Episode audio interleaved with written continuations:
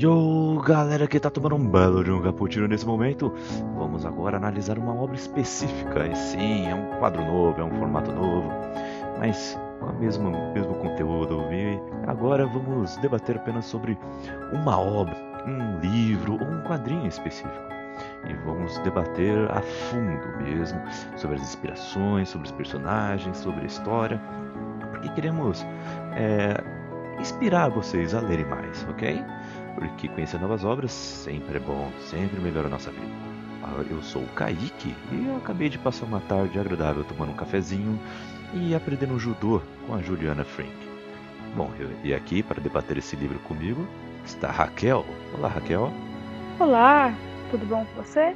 Eu vim meio apressada porque acabei de vir, é, peguei um café no Starbucks, assim, meio apressada, um café desses para viagem e passei o meu café, eh, tomando um café enquanto visualizava novos objetos que acabaram de chegar na loja do Robert Children. Falaram que lá só tem material autêntico, hein?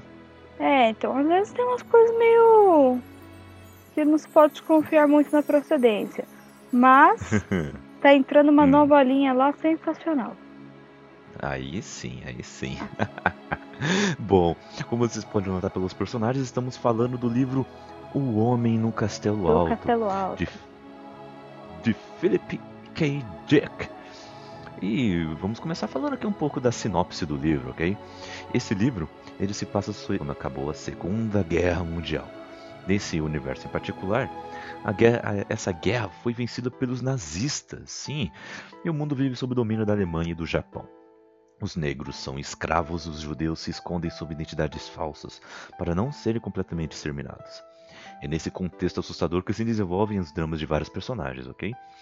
Cujas vidas acabam entrelaçadas pelos ditames do I Ching, que é um, uma técnica assim, milenar de oráculo chinês, sabe?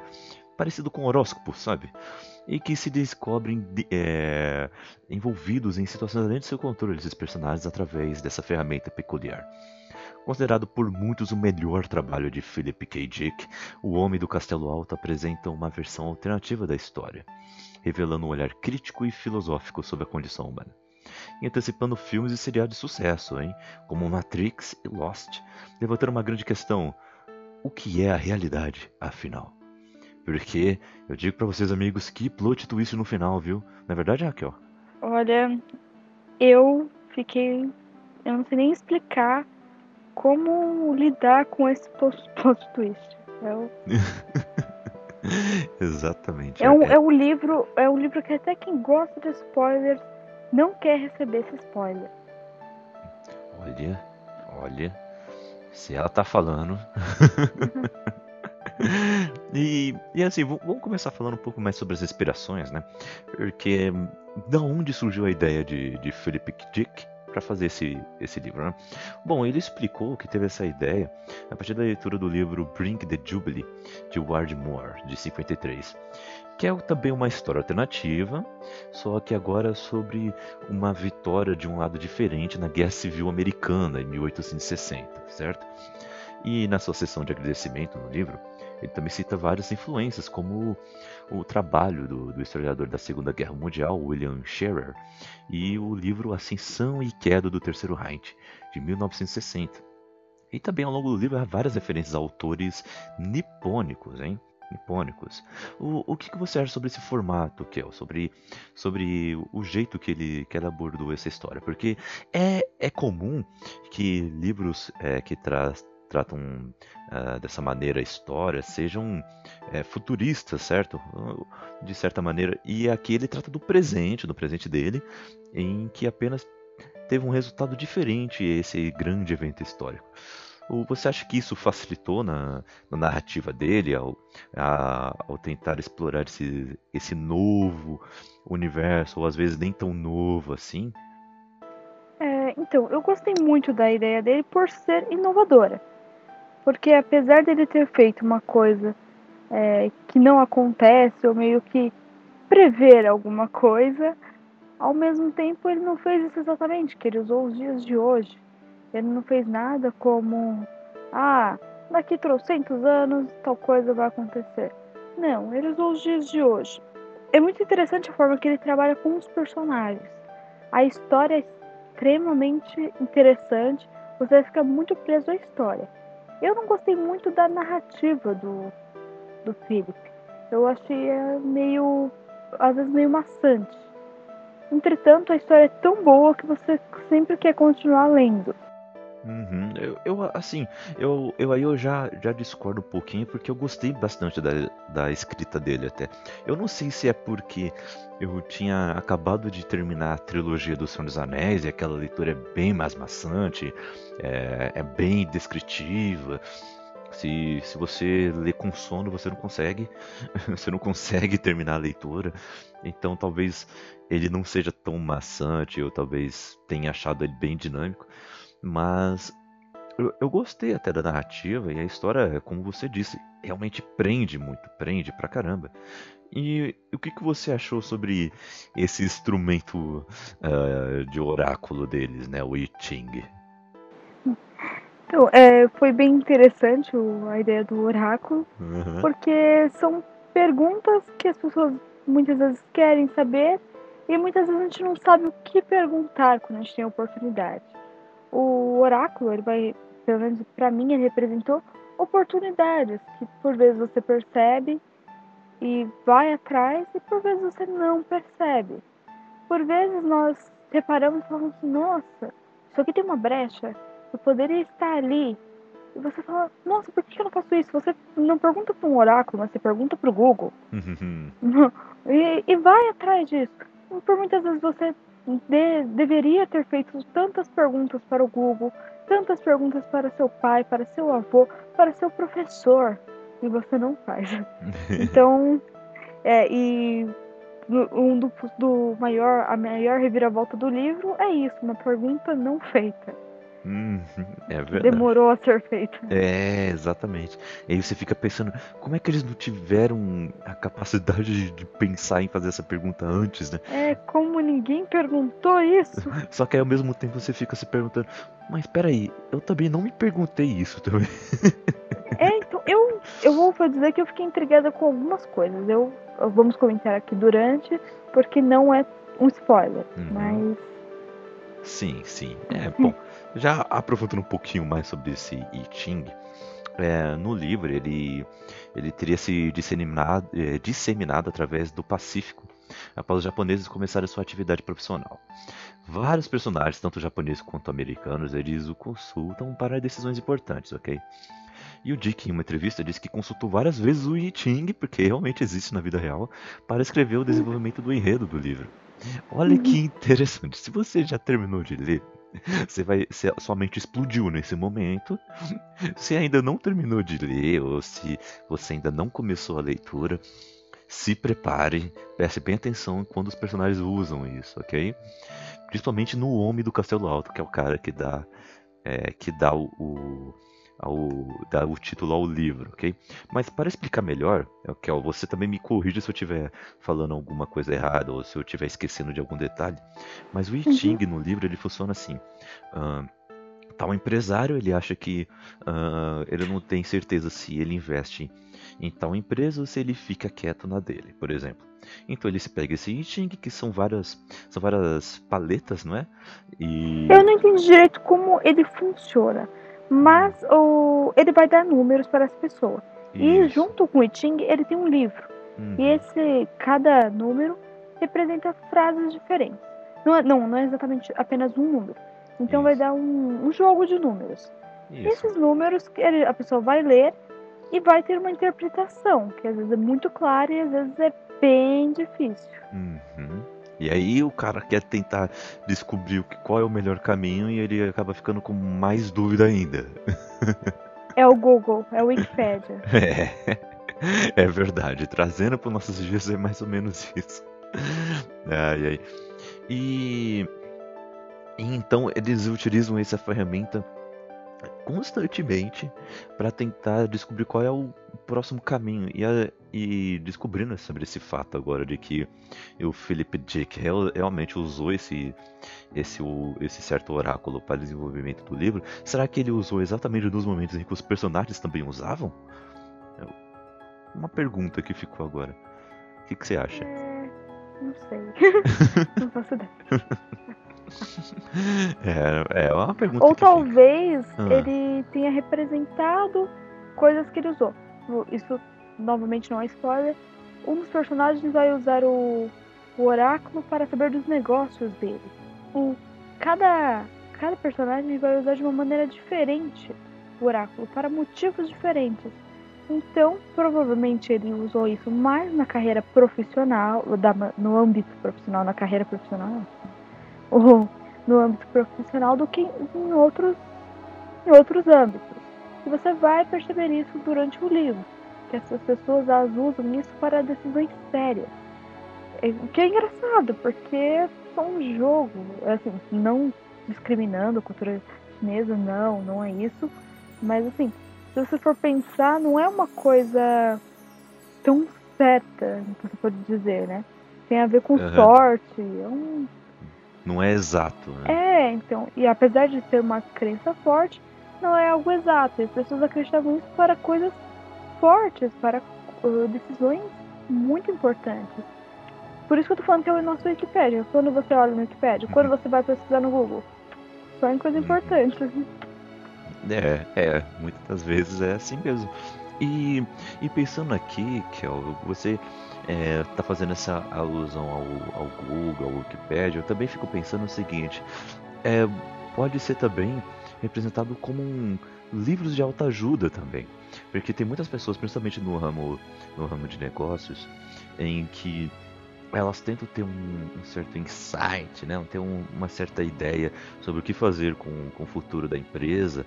E muitas vezes elas recorrem a palestras de, de, de autoajuda, de às vezes, às vezes são até mais bem fundamentadas para o ramo dele e específico, porque às vezes ele pega uma palestra de algum profissional do ramo, às vezes ele pega alguma palestra de alguém que já está bem forte nesse mercado de atuação, mas muitas vezes são palestras de autoajuda de modo geral e ele acaba pegando essas ideias e, e tomando aquela decisão.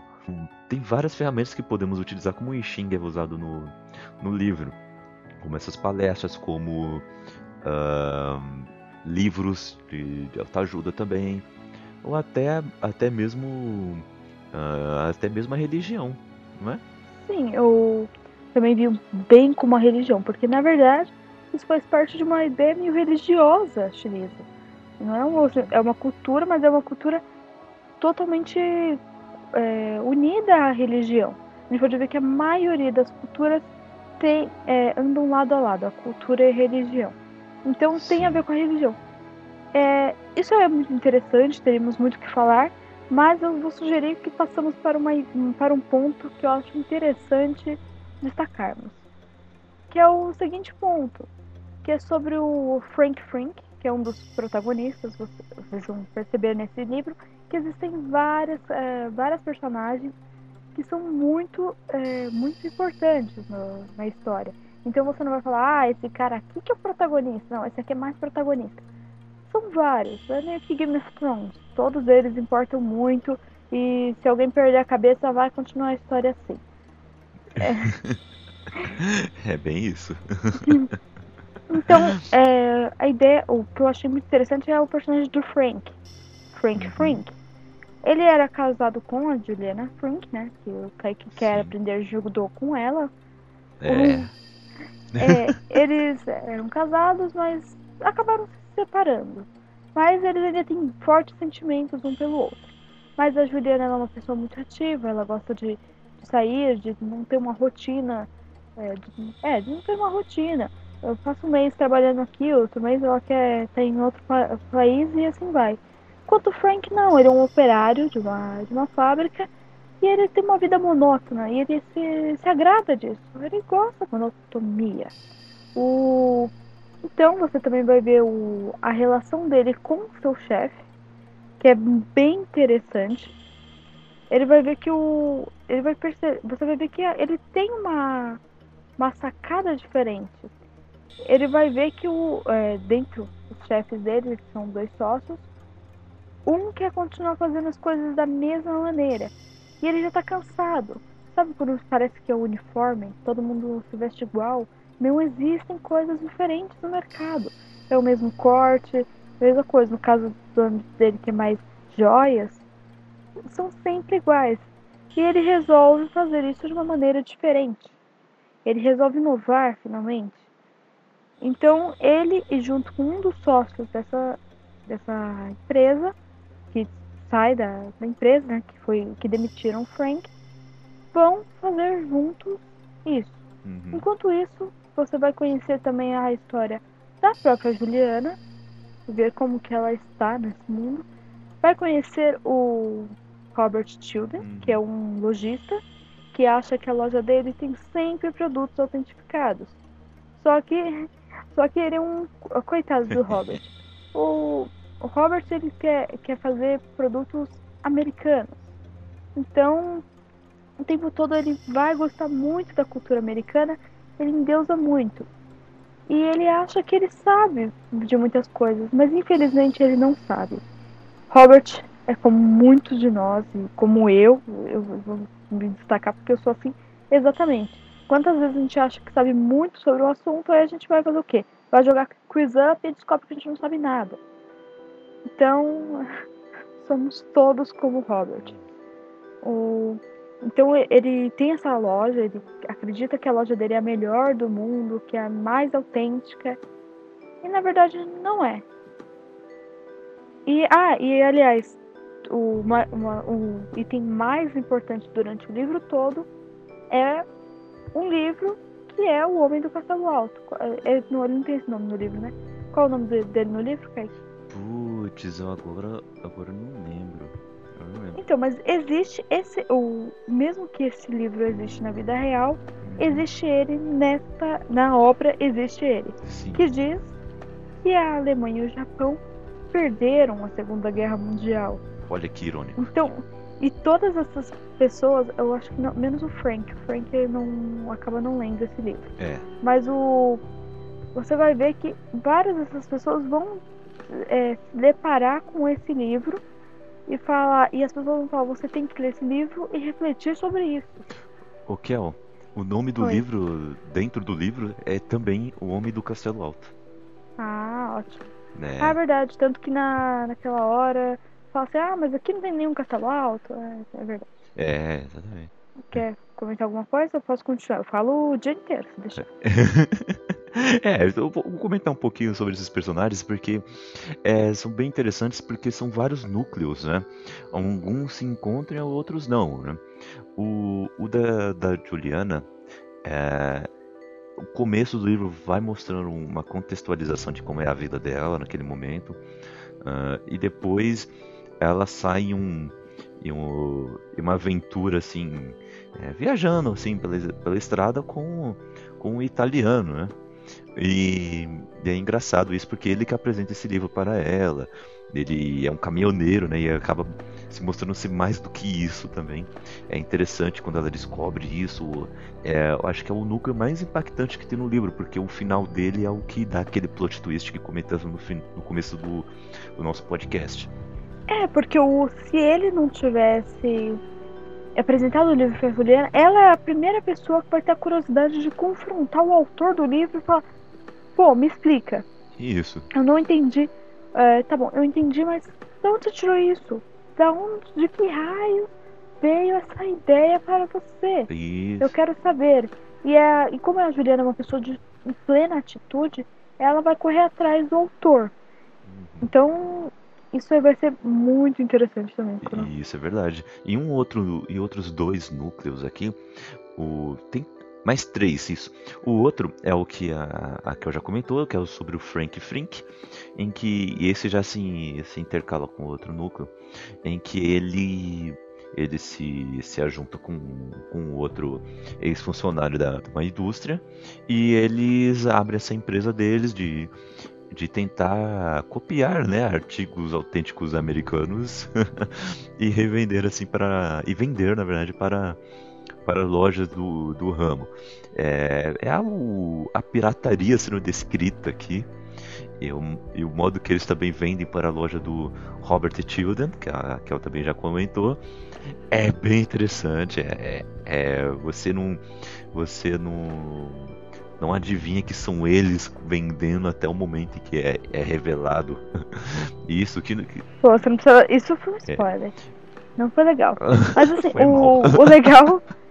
O legal é que você vai ver o seguinte: é pirataria, mas ao mesmo tempo eles saem da monotonia. Isso. Então, isso é interessante também. Perceba esse pensamento deles, é bem legal. E vai comparando tudo isso com os dias de hoje. Tudo isso acontece. Quando você está numa indústria, algo pesado, cinco notícias por semana, pá, pá, pá, tá difícil. Né? Uma, uma coisa. Pô, deixa pelo menos o pessoal ouvir isso, tá? Desculpa, depois você corta. Foi engraçado. Aí você pensa e fala assim, não, isso tá errado, vamos fazer de novo. E você percebe que você não tem clientela. Mas você vê que o seu conteúdo, que o seu produto é melhor do que o anterior. Ele é, é mais autêntico que o anterior, porque o outro já é totalmente igual. Então, eles. Só que aí você também vai ver a malandragem. o jeitinho brasileiro não é só brasileiro. Porque ele existe nesse livro. Perceba nesse livro que é a maneira, o jeito deles de vender para os comerciantes. Que que você falou, né? É muito interessante também. É. Ah, hum. esque... não deixando de esquecer. Não deixando de esquecer. não esquecer. não esquecendo que o Frank Frank é um judeu. Isso, eu ia tocar nesse assunto também. Em que o, o Frank, ele, ele retrata um, uma classe de, de personagens aqui bem interessante, que são os judeus, né? O, os, como os nazistas ganharam essa segunda guerra, os judeus eles ainda estão sobrevivendo penosamente. Só que a questão é a seguinte: se vocês repararem assim, o, os judeus, principalmente nessa época, eles têm um traço característico, né?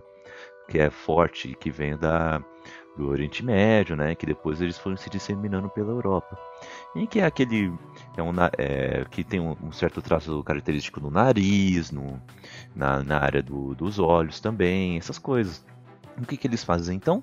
Eles pagam uma cirurgia plástica para mudar esses traços, para ficarem mais americanizados mudam a sua identidade e continuam é, é, estando em vários, vários cargos, em, várias diferentes classes sociais.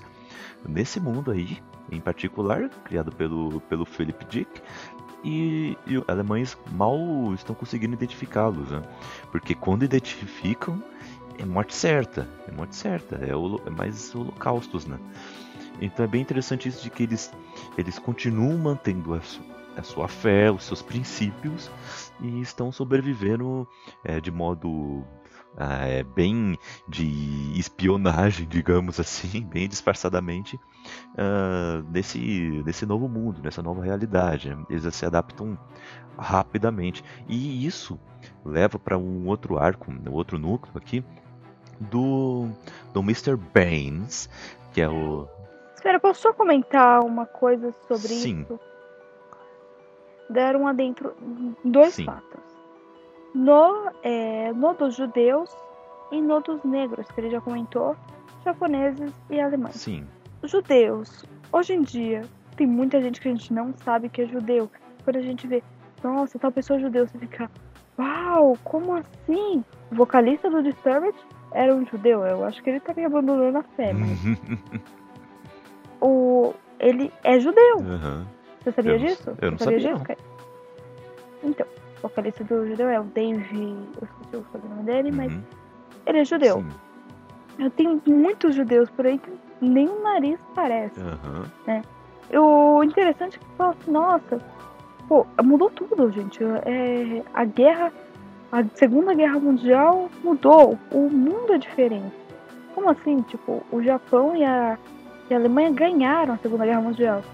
Mas se você for pensar, os japoneses são mal vistos, né? Você vê alguém, um japonês fazendo uma prova, você pensa, ah, ele vai mal. Não, eu, pelo menos eu não tinha esse, isso tão frequentemente, uhum. né? Você fica com medo. Eu fui fazer uma prova, eu vi que tinha bastante japa na sala, eu já sabia que não tinha passado. você viu o olho, você é, já aquele sabe. estereótipo danado. é, então, e os negros, eles são escravizados, eles sofrem preconceito. Por que, que os negros estão sofrendo preconceito? pô, tudo bem, né, faz sentido, né? Nazistas Uhum. e tal. Mas talvez nós- nós sejamos meio nazistas também, né? Sim. Os americanos talvez sejam meio nazistas Uhum. e todo mundo que ganhou a Segunda Guerra Mundial. Será que somos meio nazistas também? É uma boa reflexão. Será que muito, será que a gente está mudando o status da, dessas etnias em nossa sociedade ou estamos apenas segregando cada vez mais? É uma, é uma boa Uhum. pergunta mesmo, sabe? O jeito que, que é tratado isso no, no livro também te faz pensar desse jeito também. O, principalmente depois daquele plot twist, né? Mas é bem interessante saber disso.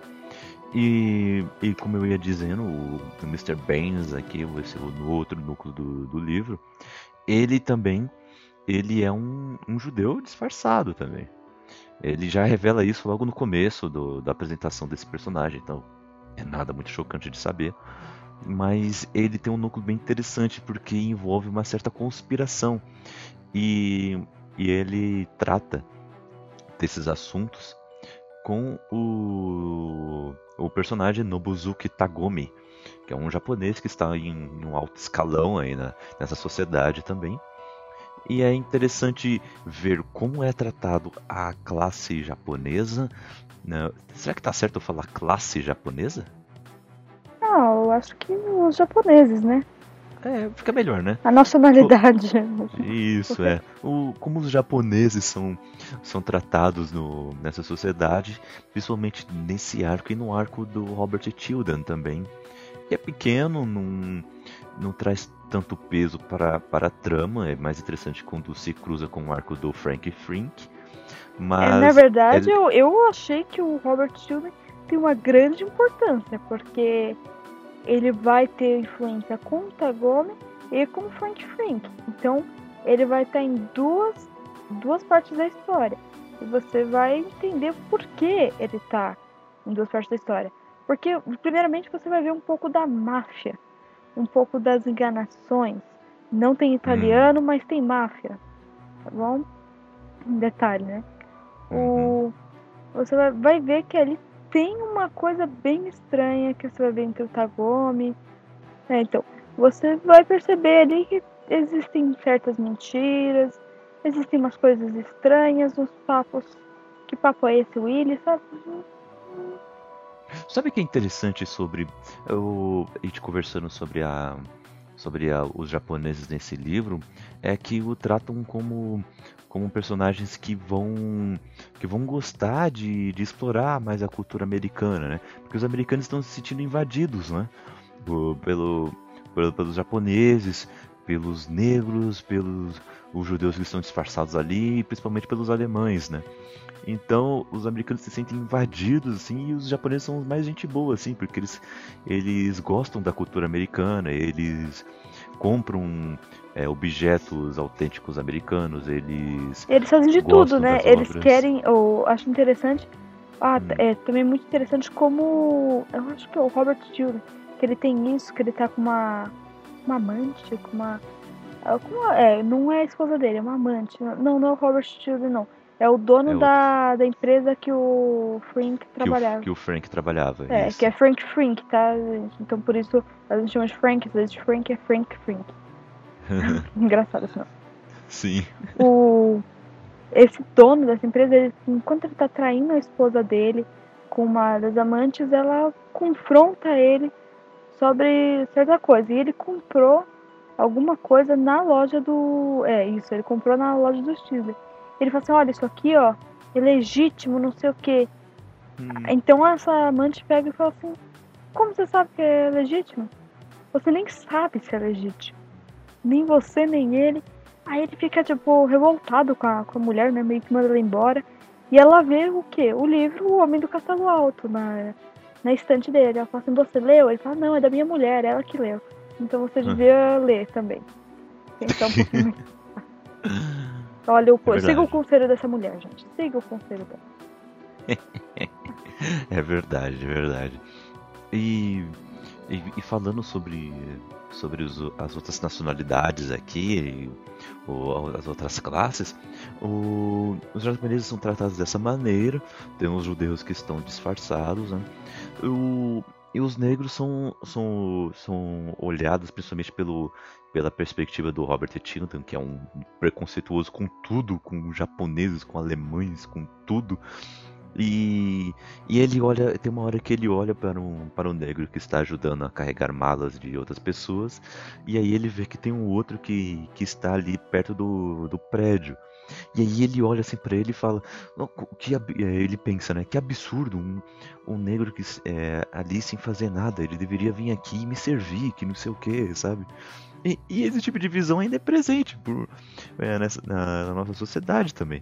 Porque tem muita gente que acha que ah, é, esse tipo de pessoa só serve para servir, só serve para para, para ser empregado e, e muitas vezes ainda ser humilhado, sabe? Então, eu posso dar, dar uma leitura, é, que foi mais ou menos, é, que não faz uma crítica ao racismo, né, que é muito legal, e uhum. eu vou fazer um comentário que é sobre o, os primeiros movimentos contra o racismo, né? Um uhum. dos primeiros movimentos, é, junto com o Martin Luther King, foi da Rosa Parks. Foi. Ficou muito uhum. famosa, né? Foi, foi uma grande causa. E acontecia quando nos ônibus haviam assentos para brancos e para negros. Já é um baita racismo, uma coisa ridícula isso. Mas não, não acaba aí.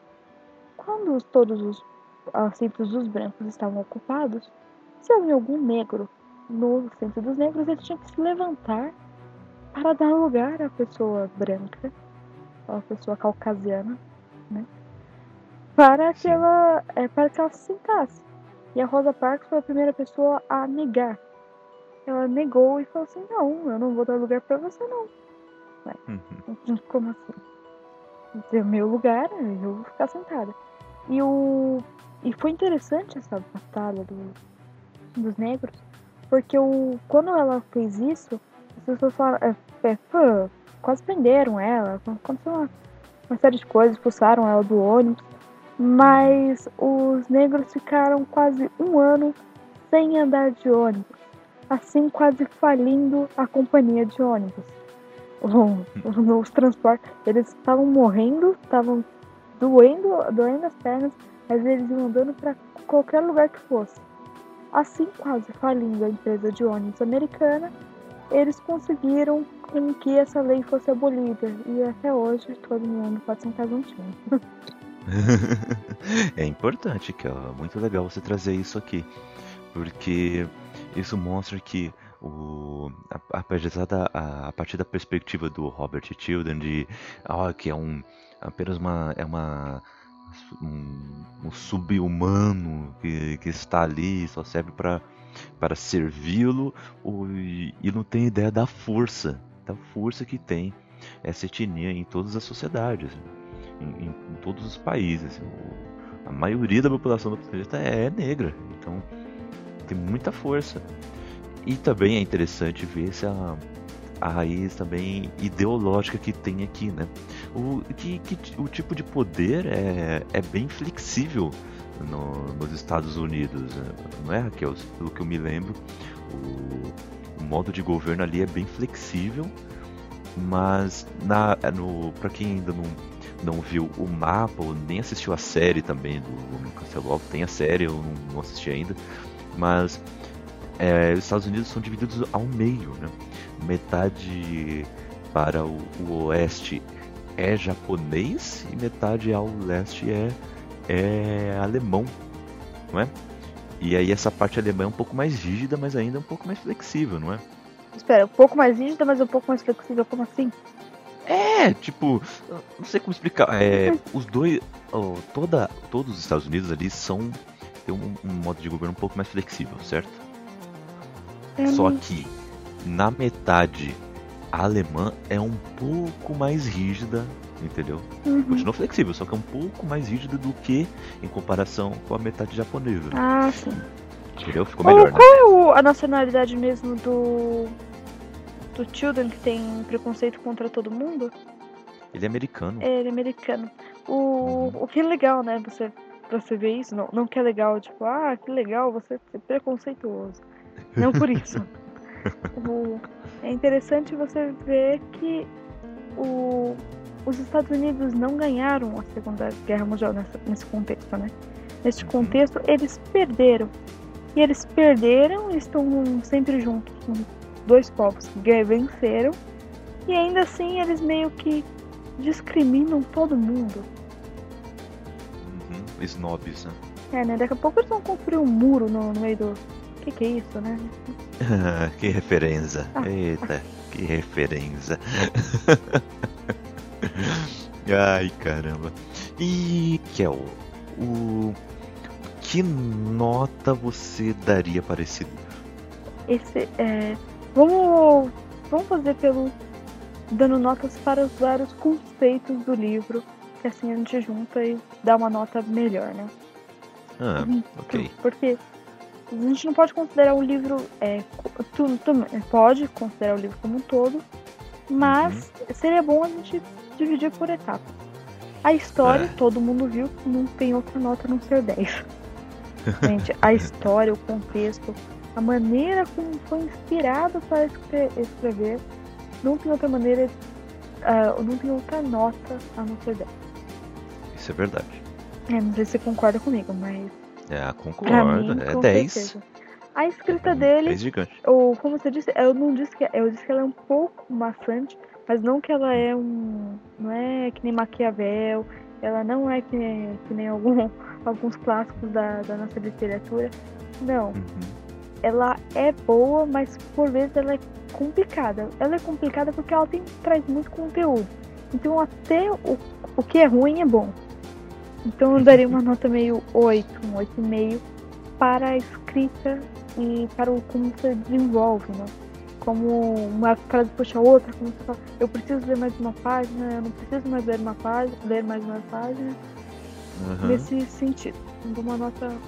Eu vou dar um 8. Ah, eu daria um 9. Tudo bem. Ah, cada um vai, vai esperando. O... Se nós não formos dar nota pra essa reviravolta, explode o nosso. É, a escala explode aqui. Explode. Uma bomba Nossa. nuclear, assim. Eu chorei no ônibus. Eu terminei de ler esse livro, eu tava no ônibus, eu chorei. Porque eu fiquei, como assim? Sim. Fiquei muito bolada, muito bolada mesmo. Aham. Eu realmente chorei. Ó. Não, eu chorei de raiva por não ter percebido. Por, por... Ah, tá.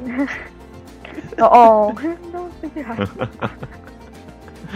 Então, Ai, ai. o post-it também é totalmente 10. Uhum.